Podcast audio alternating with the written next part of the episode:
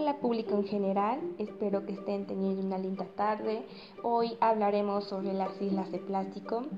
Tal vez el término se les haga un poco extraño, pero si lo piensan no es de extrañar si tenemos en cuenta la cantidad de desechos que vertemos a diario en los mares y océanos.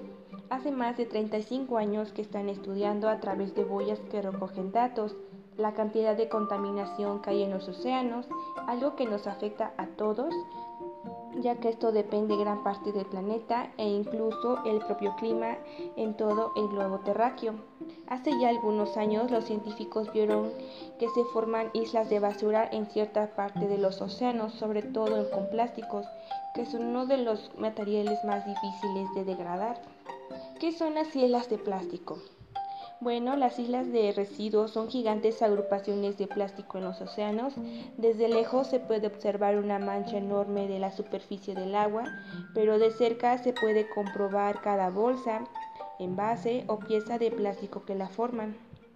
Estas grandes manchas de basura en los mares son sin duda nuestra culpa, pues somos los únicos que consumimos este material y que después lo vertemos a los océanos directamente o indirectamente, tirándolos a los vertederos inadecuados o en zonas en las que las aguas de los ríos tarde o temprano lo arrastran a los mares y océanos. Se trata de un gran problema medioambiental que estamos causando. ¿Cuáles son las causas de este problema? Pues es no reciclar adecuadamente, los vertidos ilegales, aviones que sobrevuelan los océanos, barcos de todo tipo, la gente que ensucia las playas, gente irresponsable, los ríos que desembocan agua contaminada en los mares y océanos, los fuertes vientos que arrastran las basuras hasta las aguas. ¿Cómo se forman las islas de plástico? Como ya mencionamos, se trata de una gran agrupación de todos los residuos, principalmente de origen plástico, que van acumulando en las aguas oceánicas. El motivo que cabe aquí es que todo lo, que vertemos, aunque sea en la tierra o en los ríos, acaban bajando hacia los mares y los océanos. Además existen las corrientes marinas y oceánicas que son las que con la ayuda del viento mueven las grandes cantidades de basuras y las reagrupan en zonas de remolinos o vórtices o bien en zonas donde las corrientes se reducen. ¿Cuántas islas de plástico hay? En el 2016 se registraron cinco grandes islas de plástico en el planeta, no obstante, las que ya hay de todos los tamaños y en todos los océanos y mares, por lo que podemos decir que hay miles de ellas. Por ejemplo, hay islas de plástico en el Mediterráneo, en el Caribe, así como en el Océano Pacífico, el Atlántico y el Índico. ¿Cuáles son las consecuencias que causa este problema medioambiental? Pues son las muertes de millones de animales al año, especies animales y vegetales en peligro de extinción, contaminación de las aguas en las que luego nos bañamos o usamos de algún modo, contaminación de la atmósfera o el aire, cambios en el clima, personas con dificultades para encontrar alimentos en el mar como habitualmente lo hacían.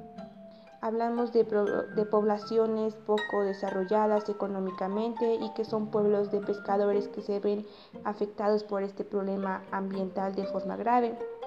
¿Qué hacer para solucionar este problema? Pues podemos hacer, lo que podemos hacer es reciclar todos los residuos que puedas.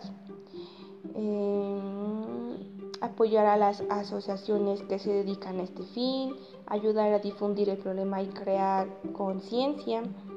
Eh, hay voluntarios de limpiezas de aguas y playas que, se, que retiran los residuos y reciclan o gestionan adecuadamente. Podemos seguir estos pasos. ah, también podemos denunciar a las autoridades de infracciones que conozcas o veas cometer sobre este asunto. Y bueno, en mi punto de vista, yo creo que todos podemos hacer una pequeña aportación. Por ejemplo, cuando yo voy a comprar a la verdulería, yo llevo una bolsa eh, que usualmente le llaman charlistón. Entonces cuando ellos me van a dar la verdura, yo prefiero que la echen en la bolsa que me la, a que me, da, me la den con una bolsa de plástico. Entonces así estamos reduciendo un poco este problema. Tal vez no hagamos un cambio tan grande, pero poco a poco estamos aportando pequeñas pequeñas aportaciones que pueden mejorar este problema que estamos creando nosotros mismos. Y esto es todo, espero que les haya agradado el tema, que les suene interesante y que puedan hacer conciencia para poder ayudar al planeta y a reducir estas islas de plástico que afectan a las personas, tanto, tanto a las personas como a los animales.